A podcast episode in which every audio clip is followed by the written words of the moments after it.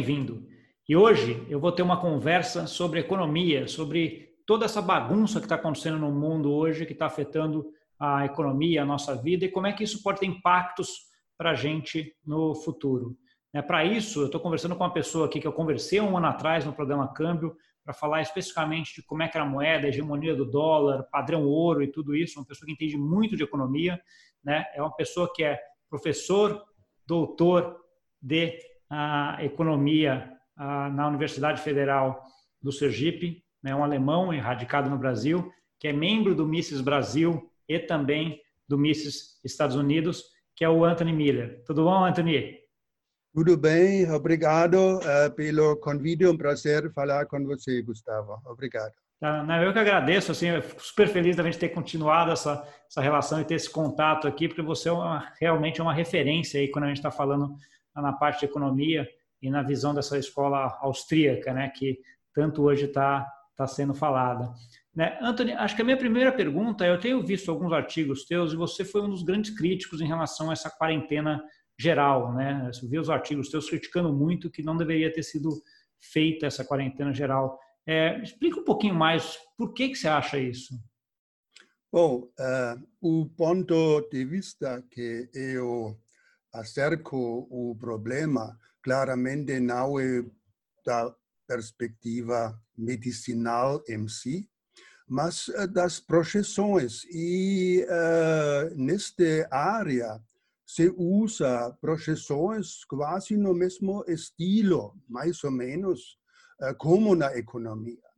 E assim, quando eu observei e estudei eh, bem rápido a projeção do Imperial College de Londres, no começo do pânico, eu chamo isso de pânico, me surpreendi, porque eles implicaram quase que está chegando uma massiva onda de ja, falecimentos, de, de mortos, uh, que não tem, tem, tinha base nos dados. Este foi minha, meu, meu começo do, do, do, da atuação. Disse, este, este não dá. Né? Este é impossível de fazer uma projeção com dados tão pobres dados básicos tão pobres e fazer quase uma projeção que estamos realmente de esperar uma grande onda de, de, de, de uma epidemia grave. E depois eu, eu decidi, ok, agora vou pesquisar os dados básicos, né? E encontrei uma estatística oficial uh, da Europa onde se registra de fato os mortos. Uma posição, claro, né? sempre se lhe mas isto não se pode duvidar. Né? E tem uma estatística básica como quantas pessoas moram em diferentes faixas etárias e em diferentes países da, da Europa. Acho que no Brasil também existe algo assim, mas eu pesquisei para a Europa. E eu notei né, que tem estas ondulações que tem ondulações sazonais, que é típico para a Europa, que durante o fim do, do, do inverno, né, começo de janeiro, fevereiro, março, né, tem um forte aumento dos falecidos, né, por causa de ondas de gripe, etc. E notei que este ano né, também é totalmente conforme com os anos anteriores. Não é nada espetacular. Não? Claramente, eu não, me, não investiguei se um gripe, outro gripe, etc. E depois pesquisei um pouco e eh, também na virologia, essas coisas. E, e li vários livros e, e, textos sobre isto e me informei que realmente quase todos os anos chega um, uma mutação. Quase todos os anos chega um novo tipo de gripe de corona. E, e, e li que corona já existia, já foi descoberto nos anos 60. Né? E, e isto foi meu ponto de, de, de começar a investigar mais, e agora não podemos entrar nos detalhes, mas isto foi a base da, da, da minha análise. E também, né, esta ideia, sempre se falou achatar a curva, uh, baixar o, o pico e, e quando olhei, né, es, es, es, apareceu em, em, em, muitas publicações, faltaram os números, né? Eles tinham só apenas as curvas, uma curva com um pico e uma curva mais horizontal. Eh, mas onde estão os números? Né? E eu me perguntei, olha, o que é importante? O pico né? ou, ou a curva? E quando não temos números, que vale? Né? Sim, e até agora, hoje pela manhã, eh, eh, li um artigo de um suíço que também, até agora, na Suíça, né? na Suíça, um pequeno país bem organizado, organizado né? Ainda faltam todos estes números que precisam para realmente avaliar o problema. Isto é, e assim, eh, para finalizar, eu tenho aqui uma situação, uma citação do ministro de Saúde Pública da Suíça, Johan Carlson, e ele falou: a Suécia, Suécia, Suécia não pode tomar medidas dracônicas que tem um impacto limitado sobre a epidemia, mas é quase um knockout nas funções da sociedade. Né? Essa é simplesmente minha posição. Entendi. Não, entendi. Acho, acho, que essa base de estatística hoje é, é uma, é uma, discussão muito difícil de se ter, né, Antônio? Porque, assim, primeiro você não tem dados ainda, né? Claro. Segundo, os dados que temos, às vezes, não são confiáveis, né? Aquela história de que tem país testando mais gente, tem país testando menos, aí o número de infectados varia muito. Então, assim. E, é e o teste mesmo. Né? E o teste mesmo. O teste ainda não é bem testado. Você precisa é, também é. testar o teste. Né? São muitas perguntas que. E minha crítica simplesmente eles tomam algo por certo que não é. Entendi. Enquanto é, Concordo. os custos da quarentena, eles são certos e são altos. É, eles, eles, fizeram, fizeram todos os estudos com. É aquela história, né? Você é garbage in, garbage out, né? Você entrou, coisa ruim, sai coisa ruim. Né? Então fizeram os estudos com, até a técnica boa, mas com dados que não estavam, não tinham como saber, né? Não eram bons ainda, vamos dizer assim. Né? Então, mas assim, a, o ponto que, eu, que a gente está hoje é assim, ok, fizeram isso, decidiram, então o mundo inteiro já está em quarentena hoje, né? Eu já estou aqui há quase 40 dias em quarentena aí no Brasil um pouco menos, mas assim, todo mundo está entrando ah, em quarentena, né? E aí o mundo inteiro veio com essa forma de, de, de resolver, né? Assim, a parte econômica, financeira, que foi famoso imprimir dinheiro, né? Então, assim, os governos suportando as economias ah, de modo geral. Como é que você vê essa alternativa? E era essa a melhor alternativa mesmo, Antônio? Ou você vê alguma outra melhor possibilidade? Bom, uh, ironicamente falando, todos os anos, estou falando agora no caso da Europa, já no Brasil é, é, é muito menos um perigo que na Europa. Todos os anos temos uma onda de gripe durante o inverno e no fim do inverno. Quase todos os anos. Estas ondas às vezes são mais drásticas e os outros anos menos drásticos. Não? Assim, se se quer realmente se proteger para fechar a economia, você precisa fechar todos os anos a economia e no final você não tem suficiente medicamentos, você não tem alimentação, as pessoas têm, têm pânico, morrem mais de angústia, de preocupações. Não? Assim, a alternativa simplesmente é como se sempre fazia no, no passado, eh, se cuidar bem, eh, especificamente de fortalecer o sistema próprio da, da imunidade, né? comer bem e de, de produtos saudáveis, né? e se cuidar claramente de, de, de, uma forma voluntária, sem perder as conexões, sem, sem não perder sua, sua, seu emprego, não se eh, preocupar extraordinariamente para, para o dinheiro. Não? Quando se produz esta fechadura, o lockdown uh, da, da, da, economia, se produz uma, uma, uma onda de angústia que, que aumenta os problemas psicológicos e no final da conta de talvez muito mais uh, falecidos que uma, uma, uma continuação da vida normal com as eh, preocupações de cada um para si mesmo e sua família, como sempre foi feito. Né? Desde criança, menos no Brasil, não entende um problema, mas como eu nasci, eh, cresci na, Alemanha, só sabíamos, está cuidado, viste de bem, cuida de bem, etc. Existe tempo de perigo, né? E, e estas ondas que eu falei são bem claras na, na Europa, né?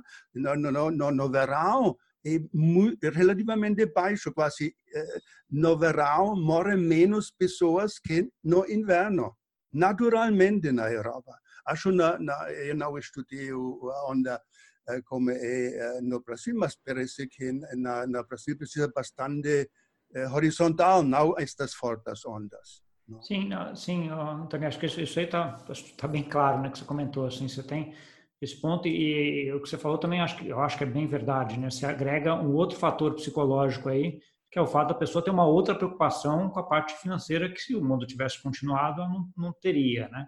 Mas ah, o meu ponto é, ok, decidiu-se fazer isso, né? Assim, tá todo mundo em, em lockdown, né? Então assim, olhando pelo ponto de, de vista do governo, todos foram para a solução de imprimir dinheiro, né? De a ah, expansão monetária, expansão fiscal. A, minha pergunta, volto na minha pergunta, era, era esse o único caminho possível? Né? E, se não, havia uma outra solução possível para resolver esse problema, dado que a economia já estava parada? Bom, uh, se pode dizer, uh, um erro tipicamente provoca mais um outro erro. E este é o caso. Primeiro, se destrói a economia, na minha opinião, não necessariamente, sem necessidade urgente. Se precisa fazer precauções, etc. É uma outra coisa, claro. Né? Mas a, a resposta era drástica demais, dracônica demais. E agora se está confrontado com uma economia em uma situação desastrosa. E agora se faz mais um erro e pensa que se pode recuperar a economia simplesmente com, com mais, mais dinheiro. Agora, a lógica é bem simples, acho que qualquer pessoa vai entender. Uh, uh, o shutdown, o lockdown uh, da, da, economia reduziu a produção. E agora, com mais dinheiro, vai vir mais demanda. Aqui temos uma discrepância entre a demanda e oferta em termos de dinheiro e em termos da produção real. E pode ser, por causa agora também a demanda é baixa, temos um primeiro um efeito da deflação dos preços, mas depois, algum tempo, vai vir uma inflação e como todos os países que experimentaram uh, ondas de inflação, coisa pior e nada, nada resolta. Né? E quase, quase quando se atrapalha uma pessoa com carro por atrás, agora se volta eh, para corrigir e, e, e, passa de novo sobre esta pessoa, né? Quase uma, um dobro efeito negativo, né? Quase uma eh, produzindo uma catástrofe econômica. É, aí, aí, aí, que vem um pouco da, dessa dúvida aí, a gente vai até discutir, num, num, entrar num ponto que a gente conversou na última, na última conversa, que é a, a Modern, Modern, Modern Monetary Tier, né, MMT, lá, né, porque assim, os governos dos últimos 10 anos, praticamente, Anthony, não fizeram mais nada do que imprimir dinheiro, né, aumentar essa base. Então, assim, a, você tem o Fed, o ECB aqui na Europa, todo mundo fazendo isso nos últimos 10 anos, e a inflação não veio. Né? Então, assim, ou veio muito pouco ali, não, não, tá, não veio na proporção do que eles fizeram. Agora eles estão fazendo mais do mesmo. Virar essa inflação, você acha? Por que, Bom, o, o que, que fez com que ela não viesse nesses últimos 10 anos e vai, e, e vai vir agora? Uh, uma pergunta muito, muito importante de, de, de, de analisar. Uh, Primeiro, que é inflação? Né? O nome original de inflação significa expansão de massa monetária. E uh, um outro tipo de inflação se chama inflação de preços. Assim, esta distinção é muito importante. Nós tínhamos claramente uma inflação da massa monetária, mas não uma inflação de preços de bens e serviços. Primeiro, porque uma grande parte uh, deste dinheiro criado encontrou o seu caminho de criar uma, um outro tipo de inflação, uh, que se pode chamar em inglês asset price inflation, a inflação dos ativos, que se manifestou uh, na Europa, uh, como nos Estados Unidos, em um imenso aumento das valorizações da Bolsa de Valores e que não se deve esquecer, porque um mercado ainda maior, eh, dos imóveis na, na, na, Alemanha, por exemplo, temos uma verdadeira explosão eh, das, das imóveis. E, interessantemente, né, este também foi uma das causas de lamentar a desigualdade eh, do, do, do, do, do, patrimônio, né? mas foi causado desta política eh, monetária de criar massa monetária, que neste caso encontrou seu caminho nos, nos ativos, nos mercados financeiros e, e, nos imóveis. E um outro ponto de uh, analisar nesta conexão é que a origem da massa monetária é que se chama base monetária. Isto é a origem dos bancos centrais que criaram esta, esta enorme criação de, de dinheiro, esta liquidez, mas uma grande parte desta liquidez entrou nas contas dos bancos comerciais para se segurar, para estabilizar o sistema financeiro e eles aplicaram, reaplicaram este dinheiro no Banco Central.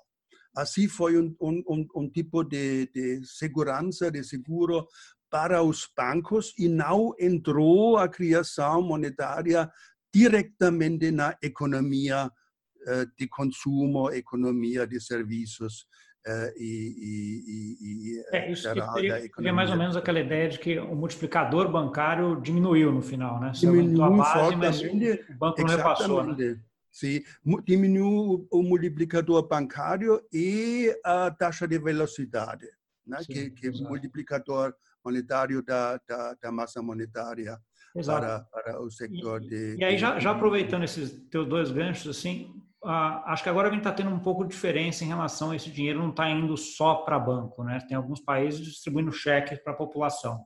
Né? Então, assim, essa é uma, é uma diferença agora. Uh, isso poderá acarretar uma diferença no outro ponto também, que é esse dinheiro não ir para ativos, ir para inflação de, de bens, inflação do dia a dia?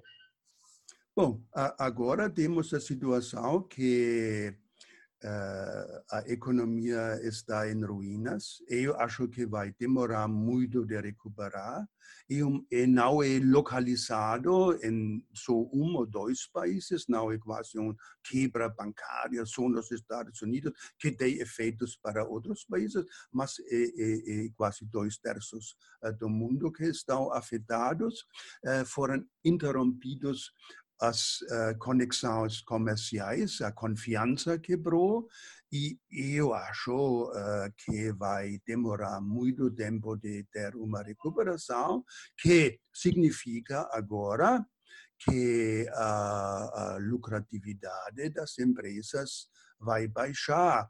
Uma grande parte do, do que aconteceu era esta enorme redução da taxa de juros, né, que estimulou os lucros, porque os custos de capitais foram baixos, mas estamos já no fim da possibilidade, em alguns países temos uma pequena taxa negativa, mas muito mais não se pode fazer. Assim, este acabou. E, no outro lado, a economia real está em fraqueza, onde podem ser os, eh, chegar os lucros para as empresas nesta situação. Né? Só pensamos, também não precisamos pensar em grandes empresas, pensamos quanto tempo agora demora, vamos dizer, um, um restaurante para recuperar. nesta situação que tem, para ter novamente lucros, porque foram acumulados muitos prejuízos. É, e isso aí, Antônio, ele iria dos dois lados, né? Então, assim, para um cenário onde a gente teria esse, esse problema por um bom tempo, né, da economia ah, não indo para o buraco muito, porque os governos suportam, mas ainda tendo ainda ah, um, um, período longo aí de complicação. Mas, assim, quando a gente ah, olha sobre o desenrolar disso, ele poderia desenrolar da mesma forma como foi lá 2008, 2009. Né? Ele poderia ir para uma inflação de ativos e não para uma inflação ah, propriamente dito. Ah, o que você acha que vai acontecer? Você acha que a gente vai ter aí um período, obviamente, que vai demorar para recuperar e depois aí vai ser ativo subindo os mesmos, imobiliário subindo, a bolsa subindo, ou efetivamente vai ter uma inflação afetando o consumo? A gente vai ter uma inflação é, Bom, em todos os ativos, em tudo, em tudo? O 2008, 2009 foi uma crise financeira. Se pode salvar com dinheiro. Né? Foi uma grande crise de liquidez que apareceu e foi uh, recuperado com a ajuda de criação de massa monetária. Agora, a grande diferença é que a origem dos problemas atuais uh, é a redução da atividade econômica, quase uma depressão forçada, uma depressão forçada. A atividade econômica está baixa eh, eh, e a recuperação não é fácil, né? porque simplesmente a economia não é uma máquina que você pode desligar pela noite como seu carro e pela manhã você liga de novo. Não é assim. Mesmo com carro, como você sabe, se seu carro para mais de, vamos dizer, três semanas já tem, tem problema. Mesmo uma máquina. Aqui, com a economia, se pode mais eh, comparar com uma planta que não recebe água e você pode botar tanto água, se pensamos em dinheiro, você bota tanto liquidez e mesmo não se recupera mais a, a flor. E, claro, alguns recuperam, mas muitas outras não. E assim entramos em uma em um ciclo eh, vicioso, né? porque a, a desemprego, o desemprego vai ser alto. Eh, este sector que é mais afetado é menos o sector industrial, que trabalha com capital físico, com máquinas, etc., mas que foi afetado e todo este sector dos serviços eh, e aí, Antônio? de restaurantes, onde ainda tem uma enorme massa de emprego uh, e, eles vai vai sofrer uh, fortemente. E aí, deixa eu ver se eu só, só entendi coisa, porque eu estava querendo olhar mais para frente, a recuperação, né? A tua preocupação hoje, então, é se haverá uma recuperação. Essa, essa posso entender como isso, porque você está dizendo que assim, o negócio foi tão grave e tão ah, espalhado e muito na área de serviço, que é uma área mais complicada, que esses incentivos monetários que estão aí podem não serem suficientes, incentivos monetários e fiscais, podem não ser suficientes para resolver o problema. É isso? Bom, é, simplesmente não se pode recuperar, é, mesmo se você recebe dinheiro para o consumo, se os restaurantes, fazemos bem, bem, bem concreto, se durante a crise o restaurante, restaurante fechou. O restaurante fechou e isto para, para reabrir não é simplesmente abrir a porta de novo, muitos ficam fechados. Assim, mais dinheiro entra uma oferta limitada e depois este pequeno tempo vai acelerar a inflação. Minha, meu modelo, se posso dizer, é primeiro temos uma fase de deflação, eh, com a contração econômica, né, com quase a depressão, depressão, uh, depressão deflacionária, Agora depende muito da reação dos, dos governos, dos bancos centrais que fazem. Se continuam uh, com estímulo monetário e especificamente se aplica, aplicam esta técnica de mandar dinheiro diretamente para as pessoas, ok, ajuda para sobreviver, mas dado que a produção mundial está ainda em uma contração, mais demanda uh, está choqueado com menos oferta e de este estímulo para um aumento de preços que, e isto é importante, talvez não se mostra claramente no índice de preço, porque é o médio. Nós vamos ter diferentes tipos de preços. Alguns preços vão cair, outros preços vai, vai subir. Assim, com a estatística, temos cuidado de não, não ter inflação. Né? Mas tipicamente, e também quando coisas estão caro demais, caem do índice. Também não esquecer. Assim, não ter demais confiança no índice de preços, mas realmente olhar né? que talvez temos uma situação como produtos, vamos dizer, como carros, uh, vai baixar em preços, mas outros produtos, né, eh, eh, como sair para restaurantes ou algo assim, né, vai serviços em geral, mesmo corte de cabelo, podem, podem uh, subir em preço. Ah, é, tem, tem até uma discussão que eu estava tendo com um amigo esses dias, que assim, preço de passagem aérea, né? Então, assim, uhum. a preço de passagem aérea é um que para frente pode ser que suba, porque vai ter menos passagem, né? Então, assim, ah, ele pode gerar inflação por conta de ter menos oferta né, do que do que a gente tinha dado que você vai muitas vão quebrar etc e o que a gente está tá vendo restaurante é outro exemplo né que você vai comentando. Voltando um pouquinho para a parte para a parte econômica do que, que os governos estão fazendo agora Anthony uma daquelas teorias que está em moda vamos dizer assim hoje em dia é o MMT dentro daquela ideia de que o governo pode gastar sem problema porque ela é autofinanciado com, com crescimento e como o juros está baixo se não tem problema na, na, estrutura da dívida. Então, você pode ter lá 100, 200, 300, 500% do PIB ah, em dívida, porque você consegue se financiar ah, barato ah, e a tua, o teu imposto que a economia anda reverte, paga isso, ah, mais uma, paga isso de volta. É, eu estou vendo cada vez mais essa discussão aparecendo, né? dado que hoje a gente tem vários governos cada vez gastando mais. Né? Esse, esse exemplo agora desses últimos dois meses foi uma injeção ah, fiscal, né, aí com o governo gastando mesmo, ah, muito grande. Ah, eu lembro da última vez que a gente conversou que você foi muito crítico em relação a, a, a essa teoria, dizendo que primeiro ela não era nova, né, e segundo que ela não tinha nada de, de base, mas desse um ano para cá e, e nessa episódio agora, ela está se parecendo, ou pelo menos assim, nesse princípio de que todo mundo está indo para isso, né? Gasta porque depois eu vejo para me financiar. Né? Então, assim, como é que você está vendo esse movimento? Bom, uh, a, a, teoria moderna, monetária moderna, uh, Modern Monetary Theory, claramente não é um erro de, de começar com, com este bando, que nosso dinheiro hoje em dia é um dinheiro do Estado, um dinheiro do, do governo, sua maioria nas notas mostram. Uh, isto é a origem do nosso dinheiro e o Banco Central tem a de criar tanto dinheiro como se quer.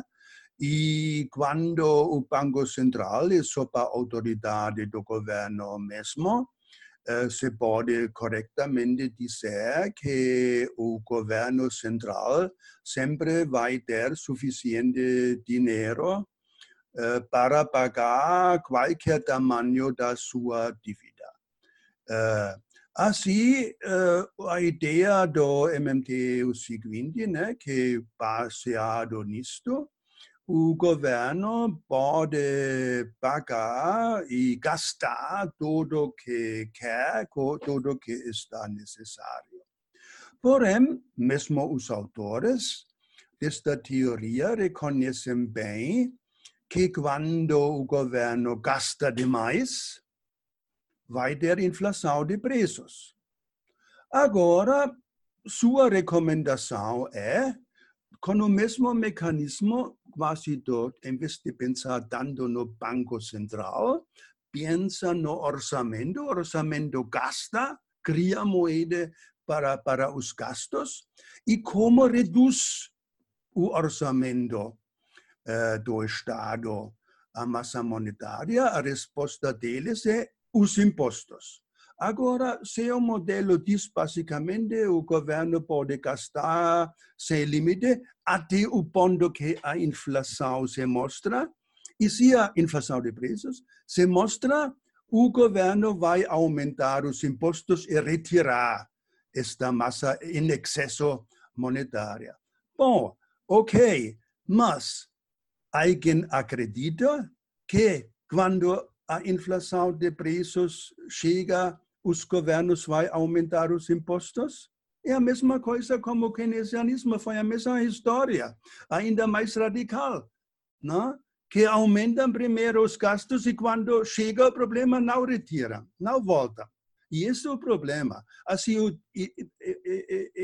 assim implica quase minha hipótese ou prognosticação que uh, o risco no futuro, mais longe, primeiro acho mais deflação, de deflação, vai ser uma onda de inflação, se, se, se os governos uh, se comportam assim. Entendi.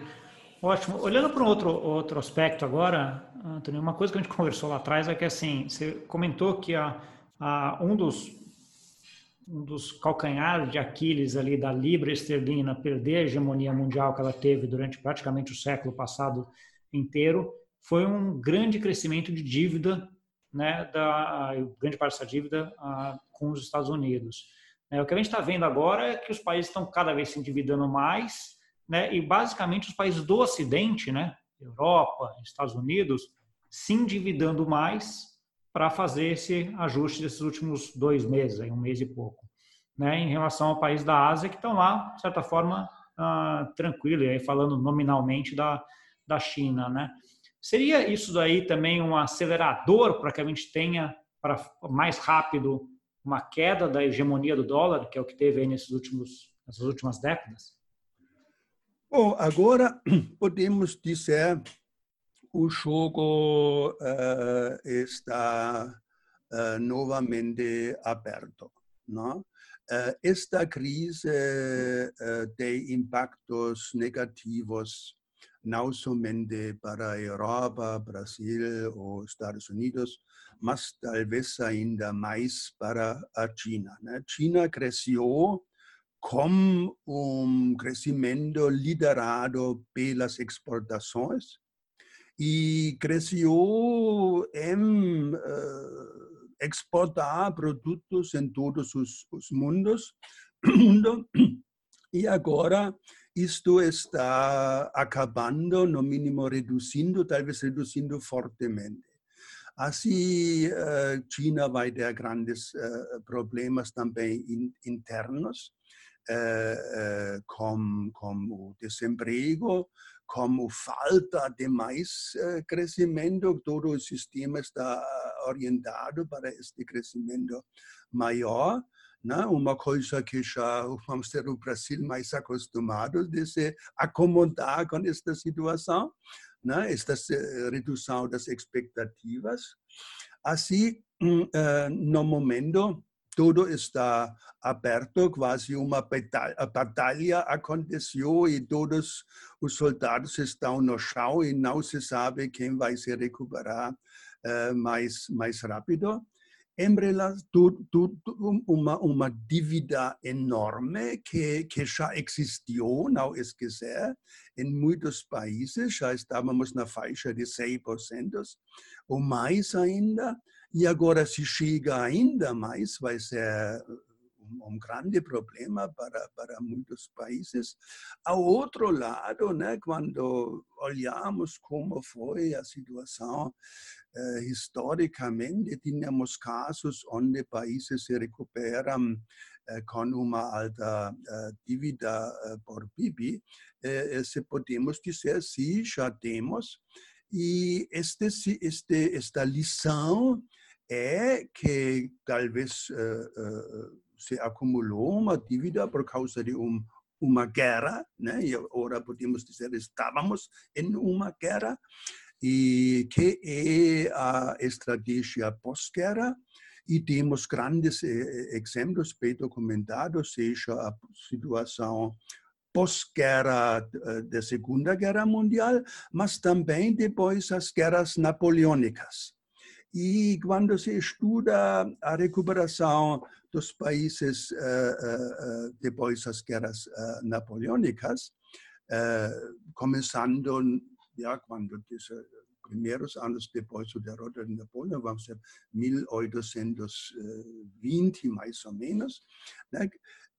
estes países que aplicaram uma estratégia de liberalização de mercados, uma estratégia de desregulamentação, uma estratégia de não gastar mais agora, se recuperaram primeiro. Não? Uh, mas estes países que agora tomavam esta enorme dívida para ainda aumentar os impostos, regulamentar mais, socializar mais, regular mais, né? não tinham uma, uma recuperação uh, uh, que, que, demorou de se realizar, quase entraram em uma, um, em uma continuação da estagnação. Não?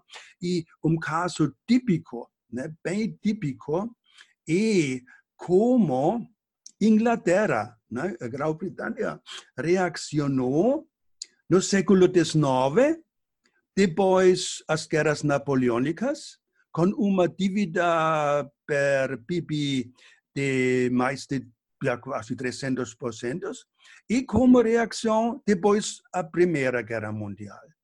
Eh, no, no, século XIX foi liberalização em todos os aspectos, quase criação que se chamou capitalismo moderno. E eh, depois a, Primeira Guerra Mundial e parcialmente também a Segunda Guerra Mundial, depois foi intervencionismo, eh, uma, um tipo, uma, uma estratégia, vamos dizer, mais socialista. E não se recuperou. É, não, e aí, Anthony, né, aproveitando essa, essa, linha histórica que você, que você colocou aí, é, o que a gente já vinha vindo, vendo nos últimos anos é uma, uma participação maior da China nesse ambiente econômico mundial. Né? Ela já está uma participação muito pequena, 20 anos atrás, e com esse crescimento todo que você, você descreveu aí também, uma participação cada vez maior. Pergunta que fica é, assim, esse movimento que a gente está vendo hoje dos países aqui do Ocidente se endividando mais acelera esse processo de uma cultura capitalista mais chinesa dominando o mundo, em detrimento de uma cultura capitalista americana, se é que a gente pode colocar assim, diminuindo? Bom, eh, nós tínhamos nos últimos 30, 30 anos uma, uma virada de, de processo uh, uh, pós-guerra. Uh, se pode dizer, na Europa, eh, nos Estados Unidos, depois da Segunda Guerra Mundial, tínhamos uma fase de alta liberalização, de alta integração mundial, comercial, redução dos uh, tarifas, das tarifas. E nos últimos 30 anos tínhamos uma, uma mudança. Chegaram outras forças mais em frente, né? Por exemplo, uma atitude cultural eh, contra o crescimento, so menciona o ponto do clima, né? tinha fortes uh, ideias de, uh, uh, como, como Bill Gates, de reduzir a população mundial. Mesmo assim, tinha todo este movimento em aspas dos verdes, da recuperação da natureza, redução da industrialização. Eh, eh, na Europa tinha muitas leis contra o uso dos carros, não? Assim tínhamos uma outra tendência de quase já reduzir a dinâmica econômica, não? E no mesmo tempo, este foi combinado com uma imensa uh, inflação da massa monetária que deixou os mercados financeiros explodir. Agora, esta situação que temos atualmente, quase o vírus, né, se pode dizer o vírus, né, foi uma um, um catalismo, uma, um, um, uma iniciação para uh, fazer este sistema que já era frágil em si de entrar num colapso. Assim, o, o vírus, o coronavírus, não é a causa principal, é mais um ponto que, que deixou este sistema de cair em pedaços. E agora chega o grande tarifa, que caminho vamos, vamos tomar depois? Agora é uma, uma chega uma luta, em aspas, luta cultural, intelectual, que caminho vamos, vamos andar. E historicamente, acho é claro, teoricamente é claro, uh, se, se, continu, se se quer continuar com um certo nível da, da prosperidade, uh, se precisa voltar, em um certo sentido, para uma economia mais, mais livre, uma grande chance. Eu acho, uh, mas uh, talvez a prova vai só chegar em décadas, que agora temos estes países que escolhem seu caminho e estes caminhos dizem, ok, nós vamos agora fazer uma, uma, uma aposta uh, em, em, favor de, de mercados livres, mesmo talvez no começo um pouco mais difícil, eh, no final da conta vai ser os novos vencedores.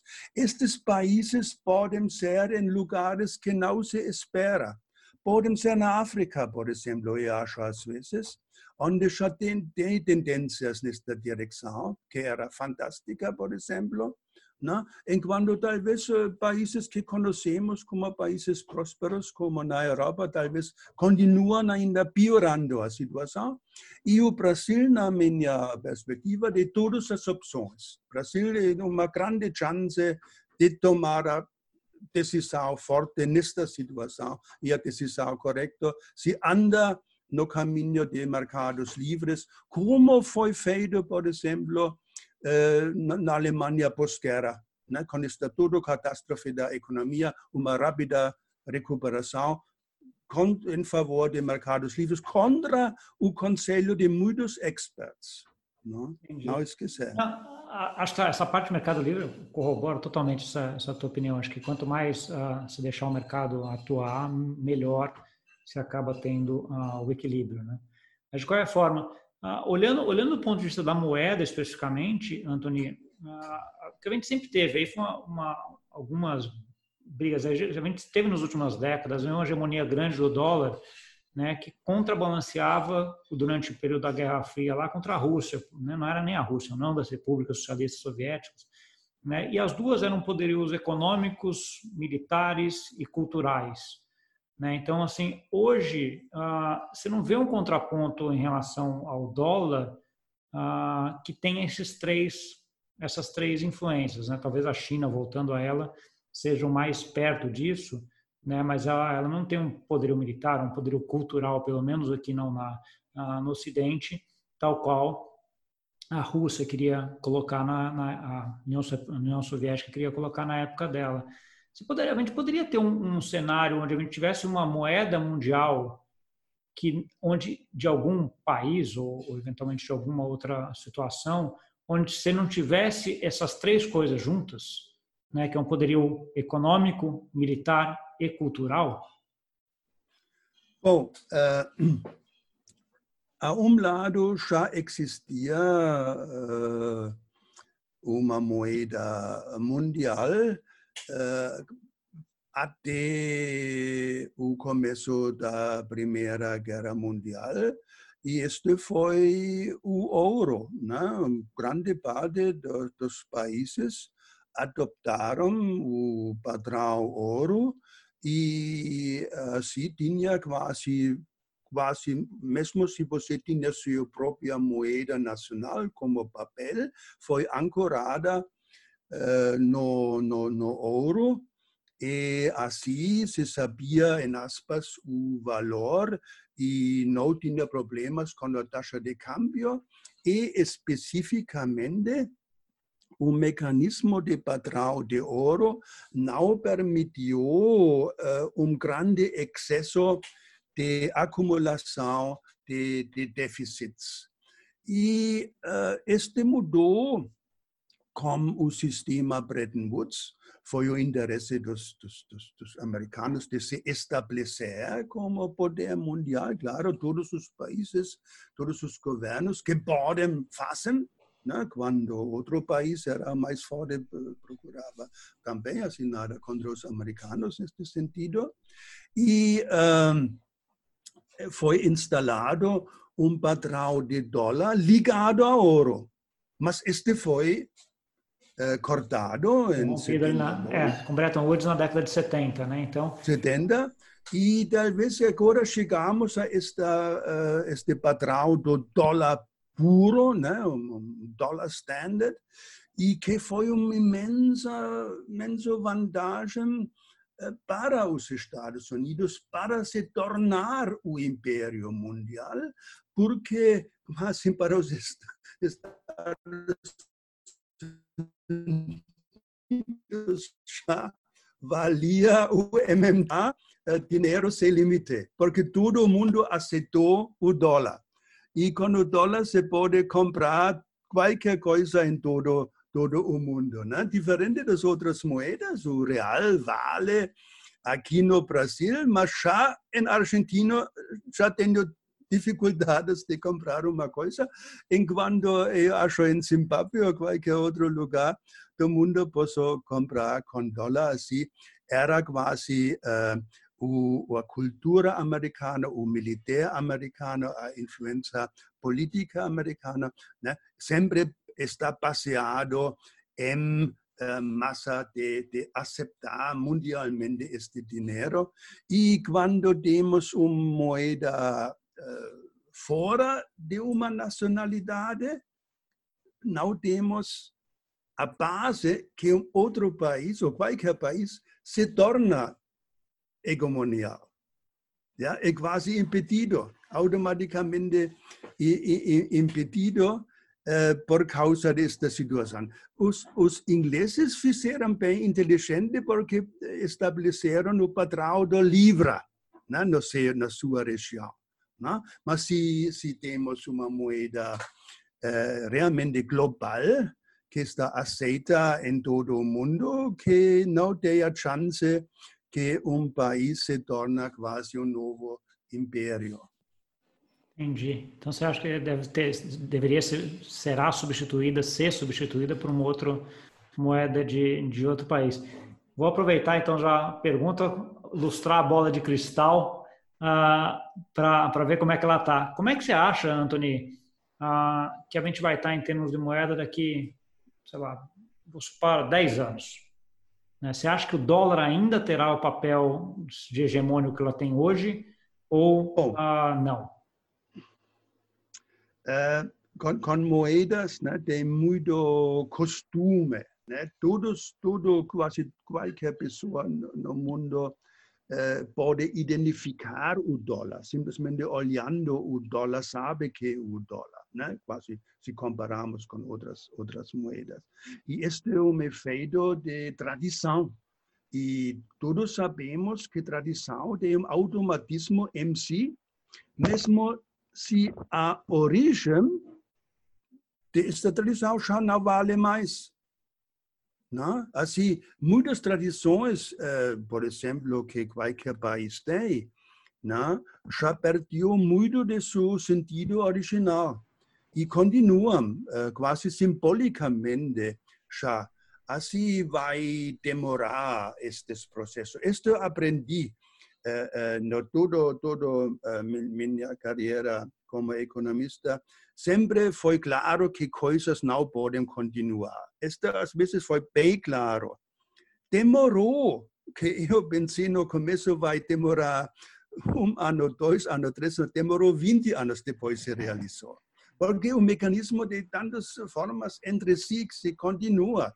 Né? É um pouco, eh, nós temos, somos seres humanos de costume, como se diz, né? de tradição, em qualquer forma. E uh, assim este vai, vai, vai. E Não, uh, mesmo se diz, não, mesmo se diz uh, que tenho e ruim o meu ruim, a nova coisa pode ser melhor, mas eu não sei. Falta experiência com a nova coisa. Não? Quase uh, é uma assimetria. Não? Mesmo se o dólar não é perfeito, se tem grandes problemas com este sistema atual, o outro apenas pode ser melhor, mas não tenho, tenho certeza sobre isto. E assim vai demorar, mas o processo está em andamento. Nós temos vários tipos de moedas eletrônicas, eh, mas também tem a ideia de uma volta para o padrão ouro. Tudo é possível, uma combinação de ouro e, e, e, moeda eletrônica. Eu acho que talvez esta, esta direção, porque só eletrônica falta esta confiança, mas se esta moeda eletrônica tem um tipo de âncora, né? todas as coisas de moeda têm a ver com confiança, e confiança se cria passo a passo. Não? Assim vai ser um longo, longo processo. Longo. Por enquanto, temos o dólar e o dólar vai ainda ser mais forte quando esta crise atrapalha muito a zona de euro na Europa. Porque o euro já tinha uma grande massa monetária comparável ao euro, mas se Itália sai, vai ser uma grande eh, redução da importância do euro, que já tinha muito mais uma grande importância também para o resto da Europa, grandes partes da África. Já era uma concorrente, já era um concorrente do dólar, em um certo, certo não? Mas, mas este pode realmente diminuir e fortalecer, né, como quase é, é, pouco. Eu acho que esse, esse teu ponto é importante porque assim, antes, apesar da tendência de uma diminuição de dólar para frente estar tá relativamente clara, no curto prazo você pode ter uh, uma, um fortalecimento do dólar em relação às moedas. Acho que o exemplo que você deu é bem claro, né? A segunda moeda do mundo hoje é o, é o euro, né? A segunda moeda mais transacionada, mas a Europa está com problemas grandes né, entre, entre os países aí por conta da parte do ponto de vista uh, econômico, por conta das repercussões do, do coronavírus. Não, Antônio, acho que chegamos aqui no, no tempo aqui já, já estamos conversando bastante aqui. Se deixar, a gente vai aqui muito, né? Acho que você tem muito conhecimento aí, acho que isso ajuda bastante, acho que me clarificou muito aí em termos de não só do cenário, mas perspectiva uh, histórica uh, e alguns pontos agradeço, muito obrigado aí pela, pela conversa. Eu agradeço muito, grande abraço, Gustavo, até próximo. Obrigado. Tá bom. bom. Obrigado, tchau, tchau.